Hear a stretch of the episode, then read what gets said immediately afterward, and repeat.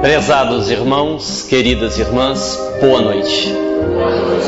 Que Jesus, o amigo de todas as horas e de todos os momentos, nos abençoe e nos conforte na sua imensa e inesgotável paz.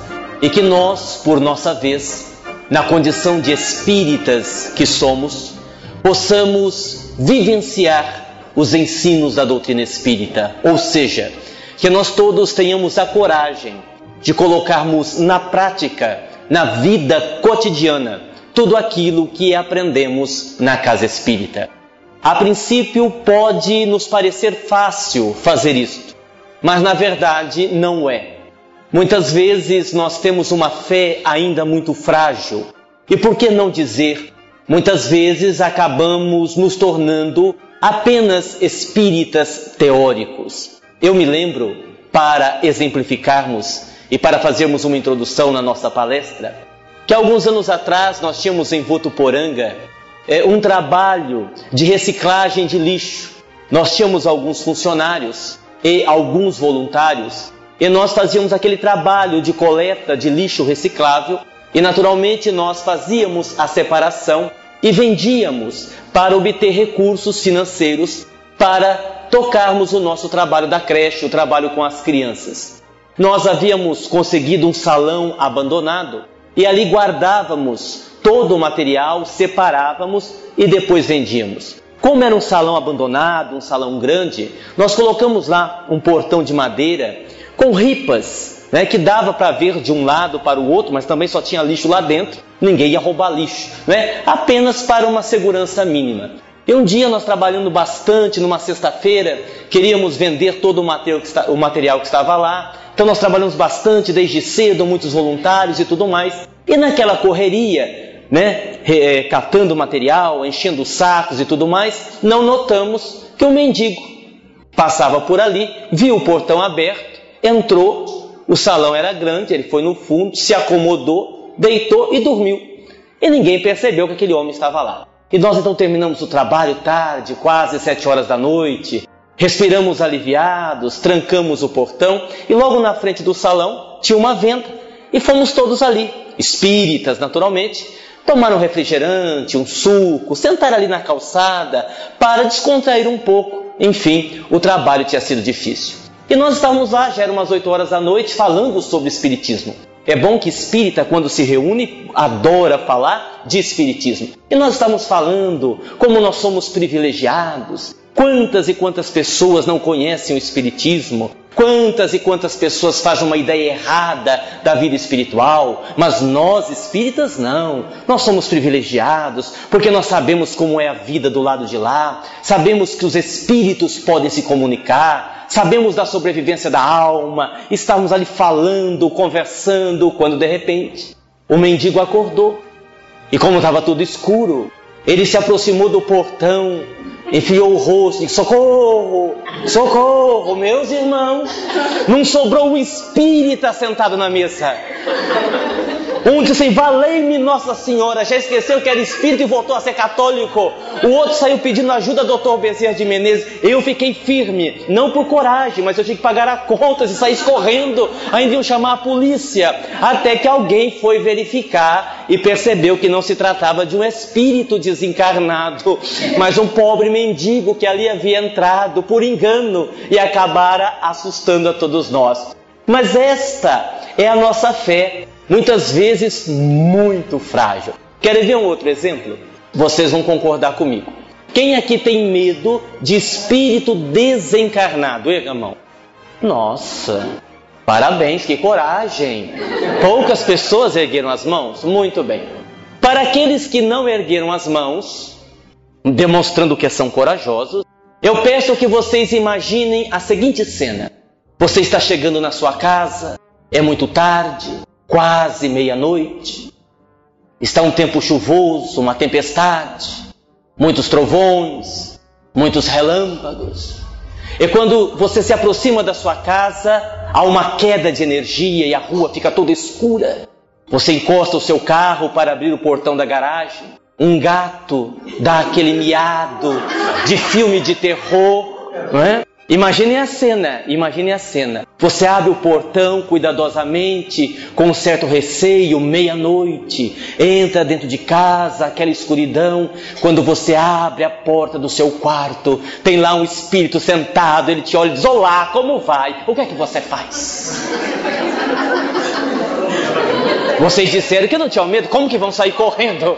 Agora eu estou ouvindo aqui, saía correndo, como assim? Vocês disseram que não tinham medo. Mas é assim mesmo, eu estou brincando com um assunto muito sério.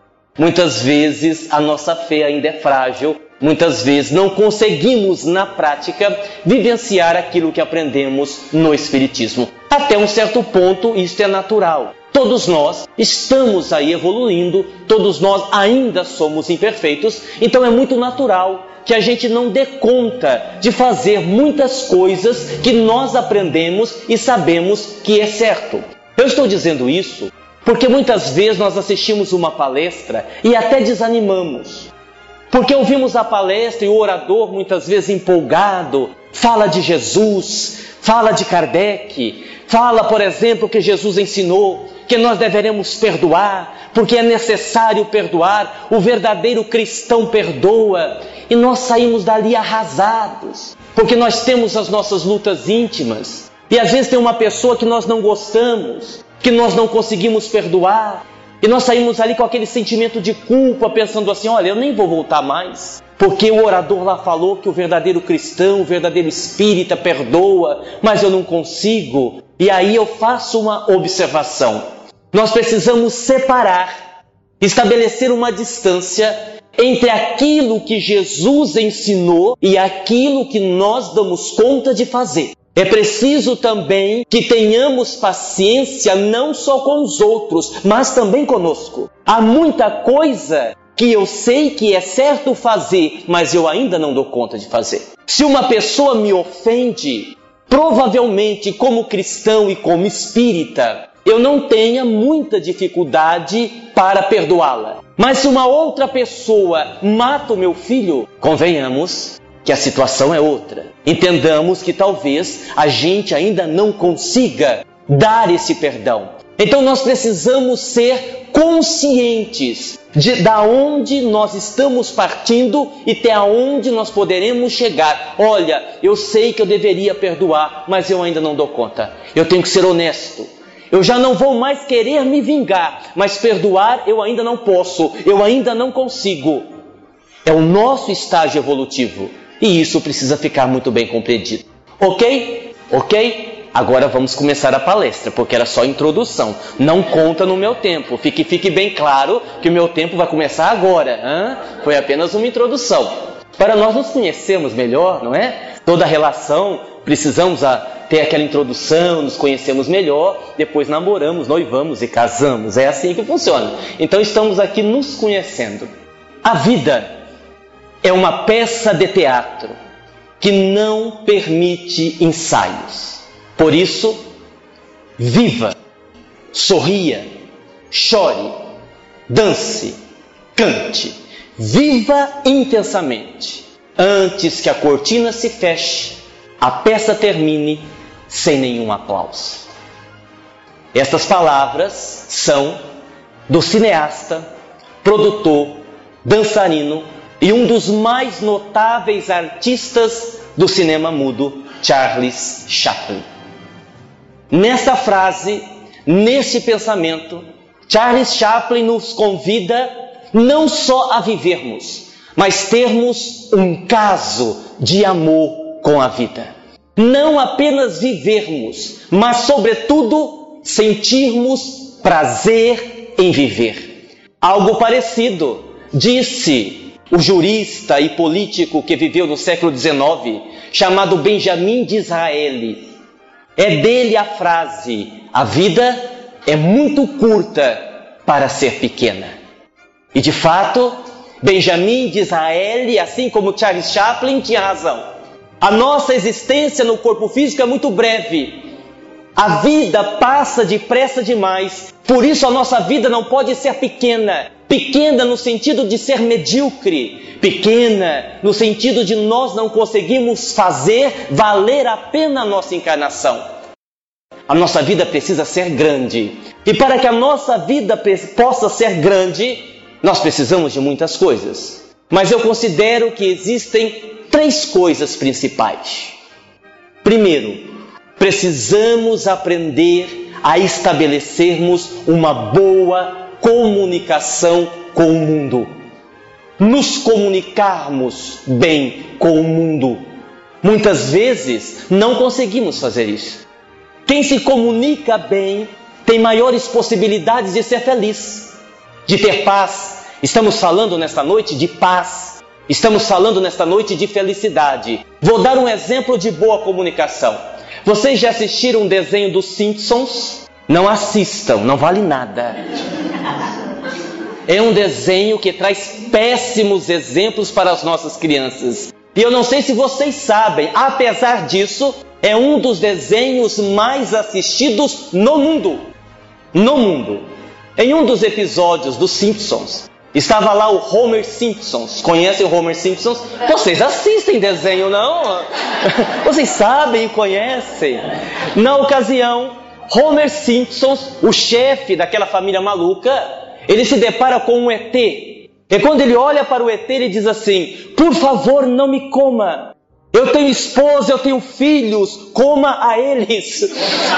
Eu pensei, olha, que exemplo de boa comunicação. O desenho não presta, mas a gente tem que se admitir que Homer Simpson sabe se comunicar. E às vezes a pessoa tem uma bagagem intelectual, a pessoa tem um bom conhecimento e não consegue se expressar tão bem. Nós que somos oradores e somos falíveis e erramos e às vezes nos equivocamos, quantas vezes numa colocação mal feita, numa palavra colocada no momento errado, nós podemos atrapalhar todo, toda a palestra, tudo que nós falamos até aquele momento. Vou dar um exemplo de uma péssima comunicação. Houve uma época onde um grupo de pessoas aqui do Brasil teve a vontade de ensinar aos japoneses o que era uma festa de peão. Dessas festas de rodeio, tão comum aqui no Brasil, num período em que os japoneses não tinham ideia do que era uma festa do peão. O pessoal de Barretos, tinha que ser de Barretos, é claro, fizeram uma coisa bem feita. Eles simplesmente montaram uma arena no Japão, uma arena para 60 mil lugares, e levaram os bois, os cavalos, os peões, para que os japoneses pudessem ver com os próprios olhos o que era uma festa de peão. E capricharam tanto que eles levaram até mesmo um locutor profissional de festa do rodeio. E vocês sabem que esses locutores têm todo um, toda uma maneira especial de falar, tem aquela voz marcante, aquela voz forte, típica de um narrador de rodeio. Quando estava tudo pronto, 60 mil pessoas lotaram a arena. Na expectativa, era a primeira vez que eles iriam assistir um rodeio, uma festa do peão. O narrador, profissional que era, pegou o microfone e disse assim: Meus queridos amigos, sejam bem-vindos Vai começar a festa. Segurem-se nas cadeiras, porque hoje o chão vai tremer. Não sobrou um japonês? Imagine só, a pessoa vai dizer que o chão vai tremer no Japão. O que, que é isso?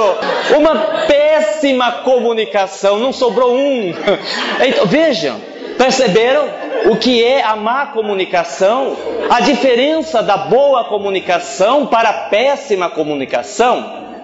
Se bem que há pessoas que até não se comunicam muito bem, mas conseguem se fazer entender. Isso é verdade. Há pessoas que não precisam de muito para se fazer entender. Vou dar um exemplo: meus filhos. Eu tenho filhos gêmeos, o Dudu e o Guigui, de 8 anos. É interessante como você compreende facilmente o problema sem que eles digam muita coisa. Porque quando eu digo assim, Dudu, você já escovou dente? Ele diz, escovi. O irmão diz, não escoveu não. E entre escovi e escoveu, nós entendemos que ele não gosta de escovar dente e dá um trabalho danado. Então, esta, esse é o primeiro ponto, esta é a primeira sugestão. Precisamos aprender a nos comunicarmos bem. Segunda sugestão, precisamos aprender a fazer diariamente um balanço existencial. Porque quando nós fazemos um balanço existencial, nós vamos tendo um parâmetro de como anda a nossa vida. Vou dar um exemplo.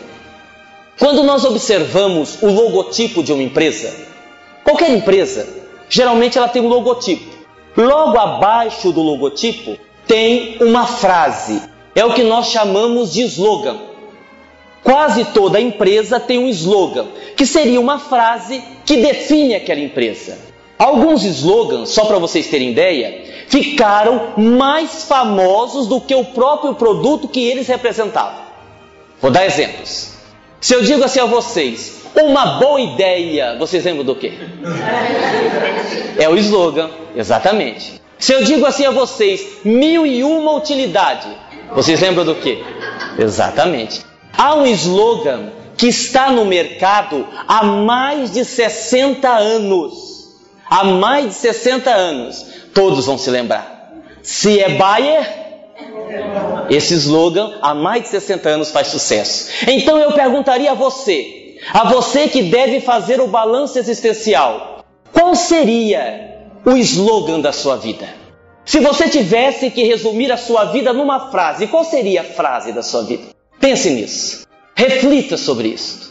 Eu vou um pouco mais longe, agora para não deixar vocês dormirem. Né? Agora eu vou fazer uma pergunta, mas não quero que vocês respondam agora. E não quero que vocês respondam para mim. Vocês vão levar a pergunta para casa, vão deitar com ela na cama, vão dormir com ela se conseguirem dormir. Para depois responder, ok? A pergunta não é minha. Essa pergunta está no livro chamado O que a Vida Me Ensinou. Inclusive nem é espírita. Mas eu li o livro e achei interessante a proposta do autor. Porque a pergunta é o seguinte: estamos no segundo item. Fazer um balanço existencial da nossa vida diariamente. Preste atenção na pergunta. Se você não existisse, que falta você faria? Se você não existisse, que falta você faria? Tem gente que nenhuma. Tem gente que não existisse, graças a Deus. Mas aí é de cada um. Terceiro ponto. Terceiro ponto. É preciso que não nos descuidemos do alto amor quando amamos os outros. Isso é muito importante. Porque ainda há pouco nós falamos da importância de nos relacionarmos bem com o mundo exterior. Mas geralmente, via de regra, quem não se relaciona bem com si mesmo tem uma dificuldade maior em se relacionar com o mundo exterior. Nas relações a dois, por exemplo. Nas relações a dois. Ó, vou dar uma sugestão aqui. Posso? Antes de eu continuar? Posso? Preste atenção, hein? Olha, essa é para os homens. Homens, preste atenção. Nós estamos falando de relação. Nós estamos falando de convivência. De você se relacionar bem com o mundo de fora e relacionar bem com o mundo de dentro. Ok? Essa é para os homens, preste atenção. Sabe aquele dia que você assim está com a vontade de namorar um pouco mais da sua esposa, ter um pouquinho mais de intimidade? Vocês entenderam? Vocês entenderam? Ah, tá bem, vocês entenderam. Faça o seguinte, preste atenção. Chegue em casa, pouco antes da sua esposa ir deitar, você vai na cozinha, coloque um copo de água, pegue uma aspirina e deixe ali em cima da mesa da cozinha. Quando ela for deitar, você espera um pouquinho, não espera muito, senão ela dorme. Mas não espera um pouco e depois entra no quarto com um copo de água e a aspirina. Aí você diz assim: Meu bem, já trouxe a sua aspirina. E ela vai te olhar e vai dizer: Mas eu não estou com dor de cabeça. Quem não entendeu, depois eu explico na saída. ok? O alto amor é você se relacionar bem com você mesmo. Geralmente, para exemplificarmos, é, quem tem baixa autoestima, quem não se acha merecedor do carinho alheio, geralmente nas relações ele vai ter uma relação complicada. Geralmente vai ser aquela pessoa submissa, aquela pessoa onde sempre diz sim, nunca diz não. Por quê? Porque como ele não se ama, como a sua autoestima está lá embaixo, ele tem muito medo de perder o carinho do outro ou da outra. Então é aquela pessoa que vai ser no relacionamento sempre submisso. Outro dia uma moça me dizia assim: Ah, mas ele é o ar que eu respiro. Eu disse: Bom, se ele for um mau caráter, você vai morrer de câncer no pulmão. Porque se ele é o ar que você respira, entendeu? A pessoa, por exemplo, que é perfeccionista, aquela pessoa que é muito exigente, que cobra muito de si mesma, geralmente na relação também vai ser uma coisa complicada. Porque por mais que o outro faça, ela nunca vai estar satisfeita. Sempre vai estar faltando alguma coisa, ela sempre vai estar cobrando alguma coisa. A pessoa que tem culpa, a pessoa que sente culpa, que não soube lidar com a sua culpa, geralmente na relação com o outro, é aquela pessoa que quer gerenciar a vida do outro. Quer determinar o que ela deve fazer, porque ele quer evitar que ela sinta a culpa que ele sente. Vocês notaram? Vocês perceberam? Como é importante não só nos relacionarmos com o mundo de fora, mas especialmente com o mundo de dentro? Deu para entender até aqui? Deu para entender? Olha, a palestra de hoje, ela está sendo baseada principalmente num livro que nós estamos lançando. O livro se chama Respire e Conte até 10. E o subtítulo é E não chute o pau da barraca. É, é bem adequado o livro ao momento atual, né? O momento que nós vivemos. E o título deste livro, o nome deste livro, ele surgiu de um fato interessante, fato verídico, não é brincadeira, é real. Eu estava conversando com uma amiga e eu percebi que ela estava com alguns machucados aqui na altura do pescoço. E num dado momento da conversa, eu perguntei, arrisquei perguntar. Eu disse: Olha, o que foi isso aí? Você caiu? Ela disse: Não, Agnaldo, eu tenho que te confessar a verdade. Foi briga com meu marido. Eu disse: É mesmo? Sim. A gente não se entende bem, a gente briga quase todo dia e muitas vezes a agressão verbal acaba indo para agressão física e o resultado é esse. E aí eu me lembrei, quando ela me contou isso, eu me lembrei daquela passagem de Chico Xavier, uma recomendação atribuída a Chico Xavier, dizem que era ele que dava essa recomendação, que quando você estivesse muito nervoso, quando você estivesse discutindo com alguém, brigando com alguém, e você percebesse que ia explodir, você deveria encher a boca de água e não engolir, ficar com a água dentro da boca, até passar o nervoso. Eu me lembrei disso. Mas para não copiar Chico Xavier, eu disse assim: ó, eu vou dar uma receita parecida, mas para não ficar igual para ser um pouco mais original. Disse, olha minha irmã, eu vou lhe dar um conselho. Pois não, que eu faço? Quando o seu marido começar a discutir com você e você sentir que a coisa vai para uma agressão física, você respire, conte até 10. Mas não expliquei, eu achei que ela tinha entendido, não é? Vocês entenderam o que eu quis dizer? É? Respira no que você respira e você conta um, dois. O que é que vai acontecer? Né? Você vai ficando menos nervoso, a raiva vai passando, pronto. A ideia era essa. Daí alguns dias eu encontrei com o olho roxo, todo machucado. Eu disse, meu irmão, o que é que foi isso? Disse, briga com meu marido. Mas não se preocupe não, que a cara dele ficou muito pior que a minha. Eu disse, mas minha irmã, você não fez o que eu recomendei? Claro que eu fiz. Eu disse, não, mas você não fez? Fiz. Eu fiz exatamente o que você sugeriu. Eu digo, mas me conte aí, como é que você fez? Eu fiz assim. Ele começou a me provocar, me provocar. Eu lembrei o que você falou, respirei, Contei rapidamente até 10. 1, 2, 3, 4, 5, 6, 7, 8, 9, 10. Peguei em bala e parti em cima dele. Foi uma maravilha. Eu disse, não, minha irmã, não. E aí, essa conversa, que seria engraçada se não fosse trágica, me inspirou a eu dar esse título ao livro. Respire e conte até 10. É uma obra literária que vem nos convidarmos a repensarmos a nossa vida a revermos muita coisa da nossa vida antes de perdermos a nossa calma, antes de chutarmos o pau da barraca.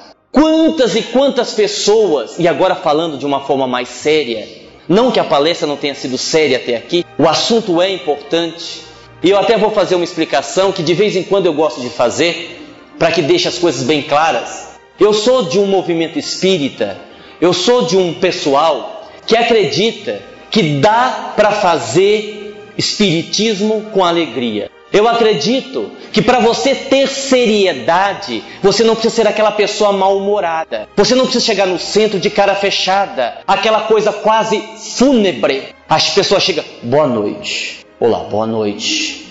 Olá, boa noite. Sabe aquela coisa hipócrita muitas vezes, muitas vezes hipócrita. E quase sempre a gente lê, aqui eu não vi não, vou falar. A gente lê aquela frase assim: a prece é um silêncio, ou o silêncio é uma prece. Eu não acredito nisso. Pode até ser, se esse silêncio vir de dentro para fora. Do contrário, às vezes a pessoa está sentada assim, silêncio. Passa uma e diz: Hum, com esse vestido, tenho certeza que comprou na 25 de março. É ou não é? É. Às vezes a pessoa está sentada, você jura que ela está orando. Ele está assim, meu Deus, será que ele vai falar muito? Hoje a novela vai estar tão legal, né? Eu preciso ver se o Félix vai ser expulso do hospital, o que, é que vai acontecer com o César, meu Deus, e a Pilar. Não que eu assista novela, não é isso. É que eu estou hospedado na casa de André e ele é um noveleiro e me contou tudo isso. Por isso, deixa eu explicar, senão a coisa vai pegar mal para mim. Você não sabe o que ele assiste de novela. Ele ficou me contando a novela, a coisa toda, né? É, mas vamos deixar a novela para lá, não é? Vamos continuar adiante. Então a gente fala de assuntos sérios, a gente trata de assuntos sérios com leveza, com alegria. Desde o momento que eu comecei a palestra aqui, vocês notaram que nós estamos falando de um assunto sério. Nós estamos falando da nossa vida, das nossas lutas, das nossas dificuldades, das nossas imperfeições, o quanto é difícil vivermos com prazer de viver. Isso é tão difícil que quantas e quantas pessoas acabam se atirando no despenhadeiro do suicídio. Quantas e quantas pessoas não suportam a pressão da vida e acabam se matando? E aí, quando eu falo de suicídio, eu me lembro de uma mensagem que está no livro que diz assim: matar-se é adentrar a vida espiritual pela porta dos fundos. Matar-se significa quebra de contrato com a vida, passível de pesada multa rescisória. Matar-se significa dar as costas ao Criador Matar-se significa querer ser Deus. Mas o problema não é só esse. Porque tem muita gente que não se mata. Tem muita gente que não comete suicídio. No entanto, vivem por viver. Acabam interpretando a vida como sendo um local de extremo sofrimento. E isto não é verdade. A vida é para ser vivida com prazer, com muito prazer. Vida é sinônimo de oportunidade. Eu estava outro dia, e eu vou narrar esse fato, porque eu acho que ele nos faz pensar sobre a vida. Porque muitos de nós pensamos assim. Nós estamos também lançando um livro hoje, está ali na frente. O livro chama-se Morri, Sobrevivi, Para Onde Vou. Porque que todo mundo vai morrer, nós já sabemos. Que nós vamos sobreviver, também sabemos. Agora, para onde é que nós vamos? E o livro fala não só dos espíritas, mas, por exemplo, de pessoas que nem acreditavam no espiritismo. O livro fala de artistas no plano espiritual, de cantores, de humoristas, alguns cantores, inclusive, que não direcionaram bem a sua vida. O que será dessas pessoas depois na vida espiritual? E eu estava conversando com um amigo, e ele é médium vidente. E ele me disse assim: Agnaldo, eu fui outro dia fazer palestra num centro, no interior do Rio de Janeiro, num local bastante complicado, onde há muito tráfico de droga. Desencarnam ali muitos jovens de overdose. E quando eu cheguei no centro, havia um cartaz com a propaganda da palestra. Não percam hoje palestra com fulano de tal às 8 horas. Mas na parte espiritual do centro, no duplo do centro, porque tudo que tem na terra tem um duplo no plano espiritual. No centro, no aspecto espiritual, o cartaz era diferente. O cartaz estava escrito assim: não percam, hoje na palestra de Fulano de Tal, um show com Raul Seixas. E ele me contou que enquanto ele fazia a palestra, Raul Seixas que no plano espiritual tem se dedicado a resgatar jovens que desencarnam com overdose. Enquanto cantava suas músicas, muitos jovens que haviam desencarnado de overdose, haviam desencarnado por causa das drogas, que nunca tinham tido religião, que jamais entrariam num centro espírita para serem ajudados, atraídos pela música de Raul, atraídos pela sua canção, vinham até o centro e quando viam, os benfeitores espirituais os auxiliavam. E aí o amigo me contou que a Raul Seixas, percebendo os equívocos que cometeu enquanto estava no corpo, fazia um trabalho desta natureza no plano espiritual. Havia revisto todas as letras de suas músicas e estava também cantando na vida espiritual para alegrar os corações. Vejam que coisa maravilhosa. É disso que nós estamos falando. É dessas possibilidades. Então a vida não é este mar de lágrimas como querem muitos. Não, a vida é sinônimo de oportunidade. Aproveitemos as oportunidades. Para que a gente realize algo bem didático, eu fiquei pensando como é que a gente poderia abordar o livro sem falar tudo, porque senão vocês não compram o livro, né? Então, para a gente falar um pouco sobre o livro, né? Mas para não falar tudo, para também ficasse uma coisa legal, uma coisa bacana, uma coisa didática. Então, o que, que eu fiz? Nós pensamos algumas recomendações que o livro dá e vejam bem, vejam a palavra que eu estou usando: recomendações, sugestões. Porque, olha, meus irmãos, com todo respeito, existem hoje no mercado muitos livros de autoajuda. Grande parte deles, livros muito bons, muito bem escritos, mas que não servem para nada. A grande maioria não serve. Ora, por quê? Alguém pode estar perguntando, mas Aguinaldo, por que, é que você está dizendo isso? Por uma razão muito simples. Quase sempre os livros de autoajuda apresentam o quê? Uma receita. Faça isso e será feliz. Faça isso e terá sucesso. Faça isso e será um vencedor. Isso daria certo se fôssemos todos iguais. Aí funcionaria. Igual uma receita de bolo. A vizinha passa receita de, uma receita de bolo, você copia e o bolo sai igual. Mas a nossa vida não é uma receita de bolo. Somos espíritos em graus diferentes de evolução. Isso quer dizer que o que serve para mim pode não servir para ela. O que é interessante para mim pode não ser interessante para ele, a depender do nosso grau evolutivo, a depender da nossa perspectiva de vida. Vocês entenderam? É por isso que o livro não apresenta receita, apresenta sugestão. E uma das sugestões do livro é a seguinte: aprenda a adaptar-se ao novo. Aprenda a adaptar-se àquilo que é inédito. Ora, o que isso quer dizer? Isso quer dizer, meus irmãos, que eu não sei se vocês sabem, mas ninguém, ninguém sobre a face da terra tem 100% de controle sobre a sua vida. Nós decidimos sobre a nossa vida porque nós temos o livre-arbítrio. Precisamos também repensar esta questão de karma. Usamos com muita facilidade a palavra karma, e não é bem assim. Nós temos o livre-arbítrio, por isso nós decidimos sobre a nossa vida. Mas há momentos em que a vida escapa de nossas mãos. Muitas vezes nós, nós sofremos situações que não esperávamos. O tempo passa, as coisas mudam. Uma hora temos saúde e de repente estamos enfermos numa cama. Num momento temos bastante dinheiro, num outro momento vamos à falência e perdemos tudo. No momento estamos com uma menina, com uma jovem, que temos a certeza que é a mulher da nossa vida, que vamos casar e viver com ela o resto da vida, e daí a pouco já estamos apaixonados por outra. Ou ela se apaixonou por outro e a gente ficou a ver navios. A vida vai mudando. Se nós não nos adaptarmos às novas situações, temos uma tendência a sofrer muito mais do que precisaríamos a sofrer. Vou dar um exemplo positivo, depois eu dou um negativo. Eu estava outro dia fazendo uma palestra, é verdade. Não, porque é assim também, deixa eu contar uma. Às vezes você tem que se adaptar a uma situação nova na marra. O ideal é que você faça o que é verdadeiro, mas às vezes você vai ter que mudar um pouco. Vou dar um exemplo que eu estou falando. Outro dia eu cheguei no centro para fazer uma palestra, mas assim, o centro parecia uma casa mal assombrada, com todo respeito. Aquela coisa escura, tudo apagado, um povo sentado. Eu cheguei e disse: Meu Deus, será que aqui deve ser? Né? Eu cheguei com uma vontade danada de ir ao banheiro e logo perguntei ao dirigente: escuta, onde que é o banheiro? Isso é no fim daquele corredor. Um corredor escuro, com uma porta no fundo. E, e, ainda mais, o centro mantinha um albergue. Então estavam entrando muitas pessoas, algumas embriagadas, outras brigando, aquele tumulto todo. Eu digo, meu Deus, que medo, mas eu tenho que ir, não tem alternativa. E fui.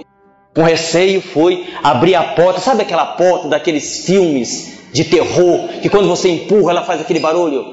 Hum, desse jeito. Eu entrei, no que eu entrei, mas parece intuição que eu estava tendo. Maldita hora que eu fui no banheiro.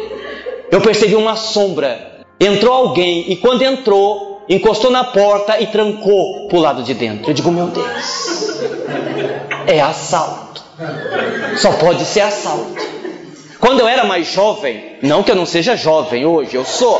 Quando eu era mais jovem do que eu sou hoje, eu fazia artes marciais.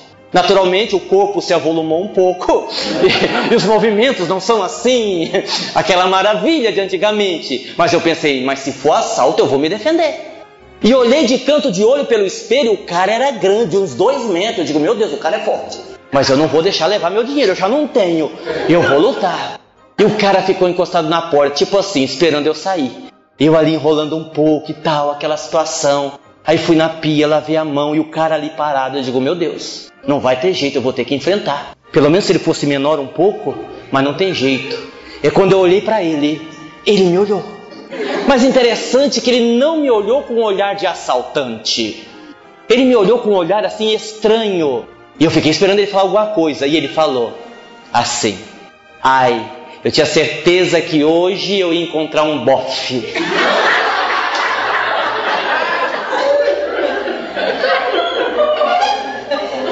E eu, macho que sou, como não tinha ninguém olhando para me salvar da situação, olhei para ele e disse: Menina, eu também.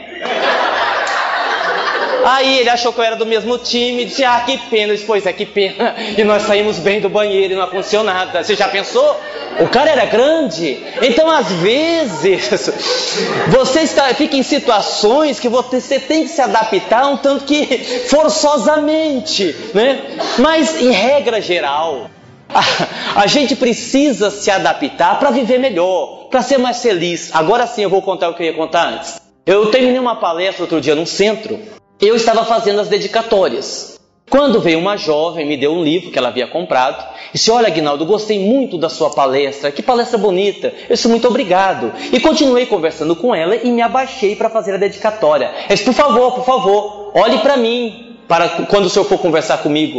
Eu disse: Mas por quê? Se eu sou surda. Eu disse: Olha, espera aí, espera um pouco. A senhora é o quê? Surda. Eu disse: Espera aí, a senhora acabou de dizer que adorou a palestra. Como é que a senhora é surda? Ela dizia que o senhor não percebeu. Eu sentei na primeira fileira e à medida que o senhor falava, eu lia os seus lábios. Olha que coisa interessante. Ou seja, a partir de um dado momento, ela perdeu a audição e ela teve que mudar. Ela teve que se adaptar à nova situação. Geralmente isso acontece? Não, geralmente isso não acontece. Às vezes você conversa com uma mulher, marido também, mas mulher mais. Você diz assim: Olha, e seu ex-marido? Aquele crápula, miserável, me abandonou. Logo eu que criei os seus quatro filhos, foi embora de casa. Ele não devia ter feito isso comigo, mas ele vai pagar muito caro. Ok, e você percebe que ela fala isso com muita mágoa, com muito rancor. Você encontra a mulher daí um ano e diz: Como é que você está? Sofrendo. Então você não sabe o que o meu ex-marido fez comigo, aquele miserável. Eu que criei os quatro filhos dele, ele não devia ter feito. E repete a mesma história.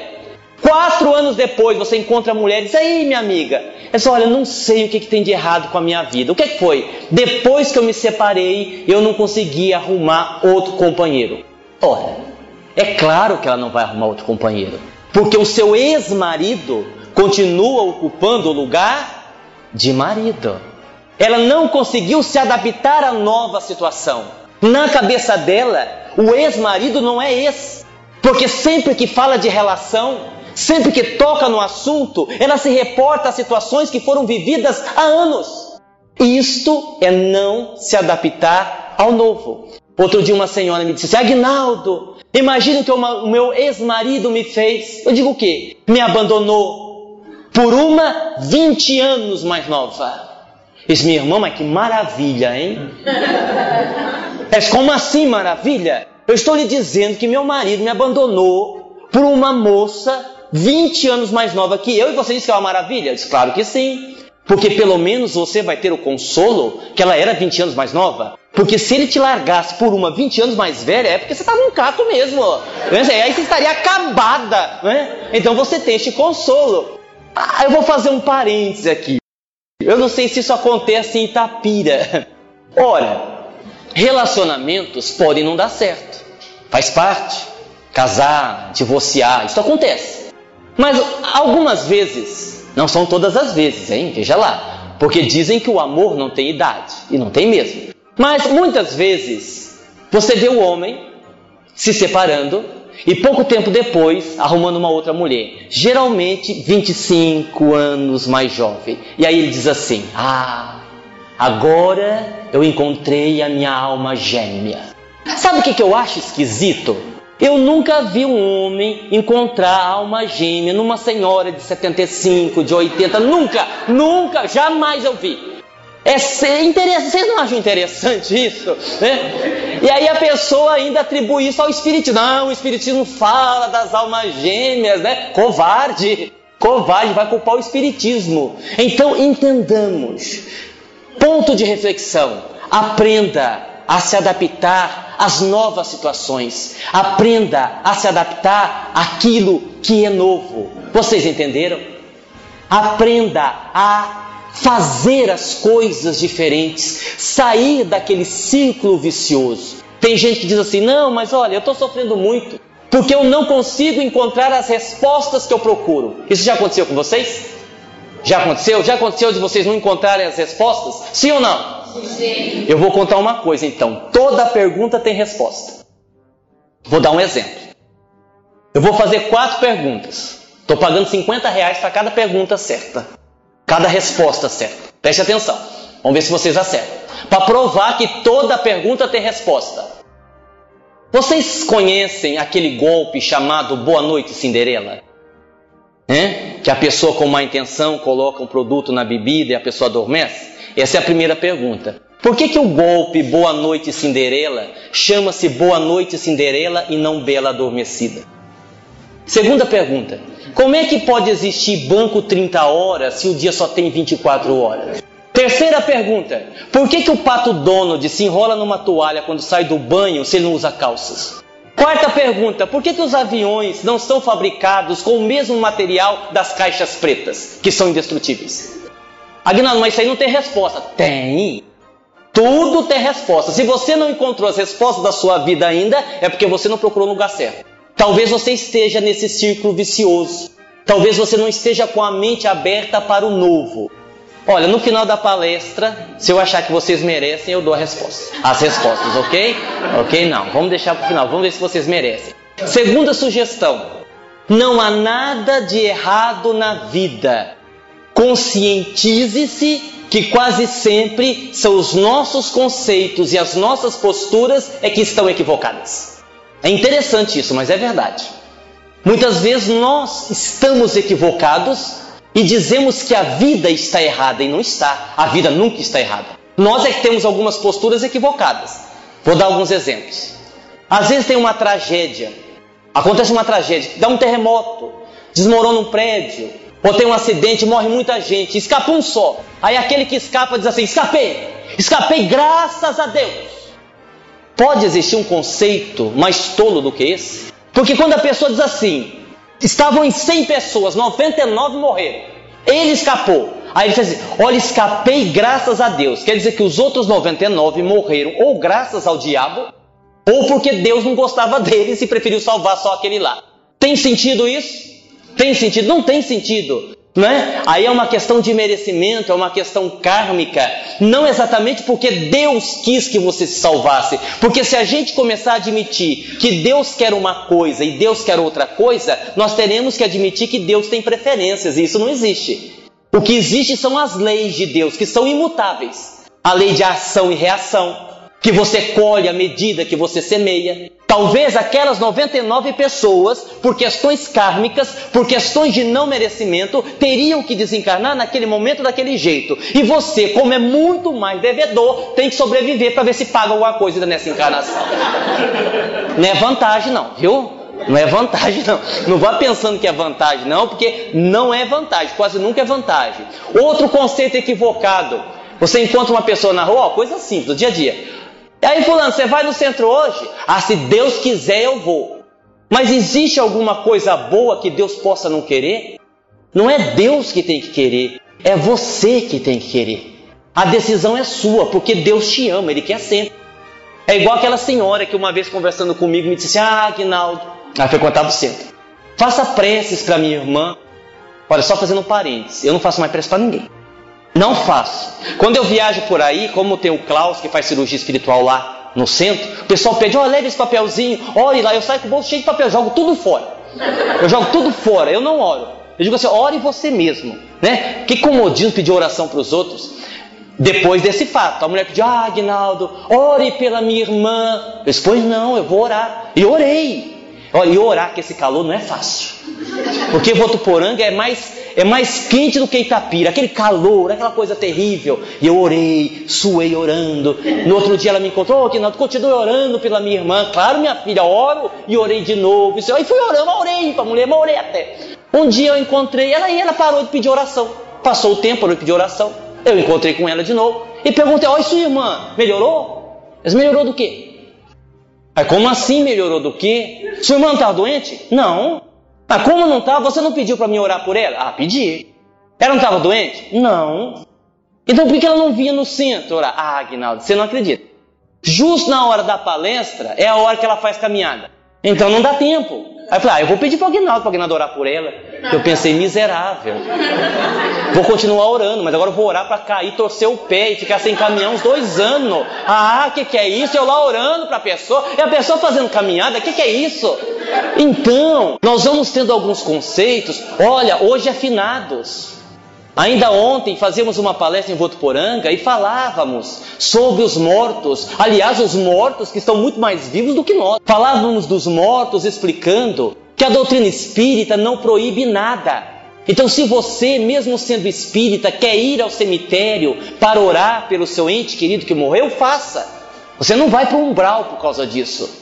Mas a doutrina espírita é clara quando explica que na prece o que vale é o sentimento, é a oração. E você pode orar por aquele que você ama, na sua casa, no cemitério, aonde for, no centro espírita, ele vai ouvir a sua prece, se a sua prece for verdadeira. Porque uma mulher pode perder uma agulha de crochê dentro de casa e nunca mais encontrar. Mas as pessoas que nós amamos, nós não perdemos jamais porque elas estão ligadas a nós pelos laços inquebráveis do amor. E aí a pessoa me perguntou: Mas Agnaldo, não acontece de muita gente morrer e não querer partir e ficar no ambiente doméstico? Eu disse: Acontece, mas também acontece do espírito querer partir e as pessoas não deixarem. Da mãe dizer assim: Olha, o guarda-roupa está do jeito que ele deixou. Não toquei. Eu venho todo dia aqui, pego a camisa dele, sinto o cheiro dele e choro. Ora, esta criatura está perturbando a paz do espírito do outro lado?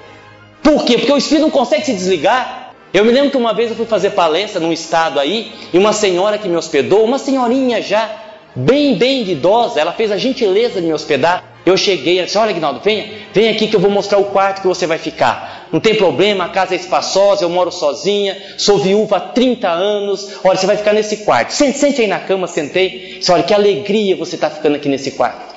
Porque esse quarto aqui é muito importante para mim. Eu disse: É mesmo? É, se é. Foi nessa cama que meu marido morreu. Eu já levantei. Ela falou assim de sopetão, eu assustei, sabe? Eu disse, é mesmo? Ela disse, é.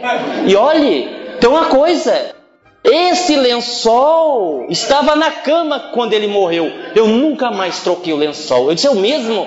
Ele disse, é. E minha filha, que coisa. E me encostei assim, pus a mão no travesseiro. Eu disse, esse travesseiro, ele morreu em cima dele. Eu tirei a mão. E eu vi que tinha uma xícara de café do lado. Mas assim, o, o café estava ali, parecia muito tempo. Eu disse, e essa xícara? Foi a última xícara de café que ele tomou. E a senhora deixou aqui? Deixei. Não mexi em nada, não vou mexer em nada. Durma bem. Eu, hein? Por via das duas, dormi lá no banheiro, no chão, mas dormi no banheiro. Eu disse, eu não vou dormir nessa cama. Percebem? Vocês estão, entendendo o que eu estou dizendo? São os nossos conceitos que são equivocados. É igual quando você erra e tenta racionalizar o, seu erro. Ah, Magnão, mas como é que a gente faz isso? Fácil. A pessoa diz assim: Olha, eu errei as respostas, mas também as perguntas foram mal elaboradas. É quando você tira a responsabilidade de você e passa para o outro. Olha, realmente eu agredi, é verdade, mas também me provocou. Perceberam? Nós tiramos a responsabilidade de nós e passamos para o outro. É uma racionalização dos nossos erros. Então são os conceitos que são equivocados. É isto que a gente tem que corrigir, porque se a gente não corrigir, nós vamos tomar prejuízo. Entenderam até aqui? Entenderam? Estão acompanhando? Terceira sugestão. A terceira sugestão é muito parecida com a anterior. Precisamos aprender a reinventar a vida. Reinvente a vida. Nós precisamos reinventar. Vou dar um exemplo. Eu estava num evento espírita outro dia, na cidade do Rio de Janeiro. E o evento era num hotel. E nós estávamos ali com outras pessoas tomando o café da manhã. Era domingo e daí a pouco iam começar as palestras. E num dado momento eu estava sentado na mesa, umas pessoas levantaram, outras também levantaram, outras levantaram, e eu fiquei na mesa em companhia de uma jovem, de uns 22 anos, cega. Ela estava ali tomando seu café. Eu então fui comer pão com manteiga. Eu não sei se vocês sabem, existem algumas coisas na vida que são feitas para você não conseguir abrir.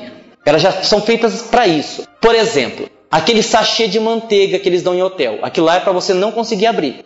Porque você tenta, tenta, aquilo não abre, você tenta, aquilo não abre, você tenta. Bom, e eu peguei o sachê de manteiga e não conseguia, e não conseguia. E pensei comigo, poxa vida, se eu não estou conseguindo, pobrezinha da moça que é cega, ela menos ainda. Quando eu conseguir abrir o meu, vou me oferecer para ajudá-la. Mas não conseguia. Que eu olhei para o lado, ela pegou o primeiro, pegou o segundo, você, ah, não, o que, que, é isso? Eu vou perder para uma cega? Ah, não. E aí, intimamente estabeleci uma competição com ela. E fui tentando, e ela abrindo, e eu tentando, ela abrindo. Cinco minutos depois, eu olhei para ela e disse assim: Minha irmã, você poderia abrir para mim, por favor? Ou seja, aí depois ela comentou comigo. Ela havia ficado cega há apenas três anos, num acidente de carro. E ela me disse que a partir do momento que ela ficou cega, ela decidiu que ia viver a si mesma. Ela decidiu que ia desenvolver outros talentos para continuar vivendo. E aí então ela desenvolveu outros talentos. Isso é reinventar a vida. Aí eu me lembro do educador Paulo Freire, que dizia assim: ninguém sabe tudo, ninguém ignora tudo. Todos nós sabemos alguma coisa, todos nós ignoramos alguma coisa. Por isso aprendemos sempre. Não existe saber mais e saber menos, existem saberes diferentes. Isso é reinventar a vida. Ou seja, todos nós estamos aprendendo. Ninguém é professor de coisa alguma. Quem aqui é mestre? Em termos de amor? Em termos de espiritualidade? Jesus. Jesus é mestre. De resto, somos todos aprendizes. E precisamos, quando necessário, reinventar a vida. Vou dar outro exemplo. Todos nós, eu estou lendo o pensamento de vocês. Então está bem. Eu vou responder as perguntas agora. Preste atenção. Preste atenção. Primeira resposta. O golpe Boa Noite Cinderela chama-se Boa Noite Cinderela e não Bela Adormecida porque ele não foi inspirado nos contos infantis. Foi inspirado num programa de televisão apresentado pelo Silvio Santos na década de 70 que se chamava Boa Noite Cinderela. Ok? Banco 30 horas, na verdade não existe mesmo. Foi uma jogada de marketing das agências bancárias, porque elas somaram as 6 horas do atendimento bancário, mais as 24 horas que os caixas eletrônicos ficam à disposição do povo. 24 com 6, 30 horas. O pato Donald usa toalha quando sai do banho, apesar de não usar calças, por dois motivos, segundo a Disney. Primeiro é para não pingar água no chão. Segundo é porque o pato Donald foi inspirado num desenho, um desenho foi inspirado num ser humano, ou seja, num homem. E um homem geralmente usa uma toalha quando sai do banho. E os aviões não são feitos com o mesmo material da caixa preta, porque esse material pesa cerca de seis vezes mais o material que é feito o avião. E isso tornaria o voo impossível. Ok? Tudo tem resposta. Tudo tem resposta. Quando nós éramos pequenos, ainda falamos da, de reinventar a vida. Eu aqui vou pedir socorro ao André, que está lá no fundo. Querido, quanto tempo eu ainda tenho que eu estou falando? Mais duas horas e meia, três horas, uns dez minutos? Que pena. Mas vamos lá, vamos concluir em dez minutos. Até esqueci que eu estava falando. O que é que eu estava falando? Vamos ver se vocês estão prestando atenção agora. Hã? Ah, sim? Ah, tá prestando atenção, hã? Todo mundo aqui ou quase todo mundo, para ver o que é reinventar, como nós precisamos reinventar. Pelo menos uma vez na vida, sentou no colo da mãe, do pai, do avô, da avó, e esta pessoa estava com um livro na mão. Ela olhou para você e disse assim: Era uma vez. E ali contou uma história, uma história infantil. São as famosas fábulas. E nós conhecemos muitas: Chapeuzinho Vermelho, A Bela Adormecida, O Sítio do Pica-Pau Amarelo, não é isso? E é interessante que toda a história infantil, apesar de ter um segmento próprio, ela tem algumas coisas que são comuns em quase toda a história infantil. Por exemplo, toda a história infantil começa com Era uma vez e termina Foram felizes para sempre. Quase toda a história infantil tem um príncipe que é um cara bonitão que vai salvar a princesa. Quase toda a história infantil tem um cavalo branco. O que seria do príncipe ser um cavalo branco? Correto? Quase toda a história infantil tem uma princesa. Geralmente é uma moça frágil, muito bela, que é salva pelo príncipe. Quase toda a história infantil tem um rei, que geralmente é um homem bom. E quase toda a história infantil tem uma fada madrinha, que geralmente ajuda o mocinho. Ok? Ok. No ano 2001, profissionais da área do cinema decidiram contar um conto infantil às avessas. Este conto também começa com a frase Era uma vez, mas o narrador está sentado num vaso sanitário fazendo suas necessidades fisiológicas. A história também tem uma princesa, mas nesse caso a princesa é uma ogra que vive comendo insetos e arrotando sem parar. E ainda justifica melhor para fora do que para dentro. A história não tem um cavalo branco, mas um burro que não para de falar. Nessa história, o rei é um sapo. Nessa história, a fada madrinha é vilã. E o Shrek destruiu definitivamente o Foram Felizes para Sempre quando teve três filhos endiabrados. É uma reinvenção das histórias infantis. Na nossa vida, a gente tem que reinventar, gente porque senão nós ficamos para trás. Como eu disse ainda há pouco, somos aprendizes, não sabemos coisa alguma, e mesmo aquilo que a gente pensa que sabe, a gente não sabe. Querem ver? Quando você vai num parque de diversões e você vai dar uma volta na montanha russa, já deram uma volta na montanha russa? Já? Vocês têm coragem.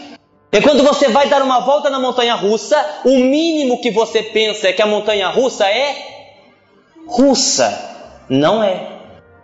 O primeiro relato de carrinhos enfileirados em alta velocidade é de 1912, em Paris, na França.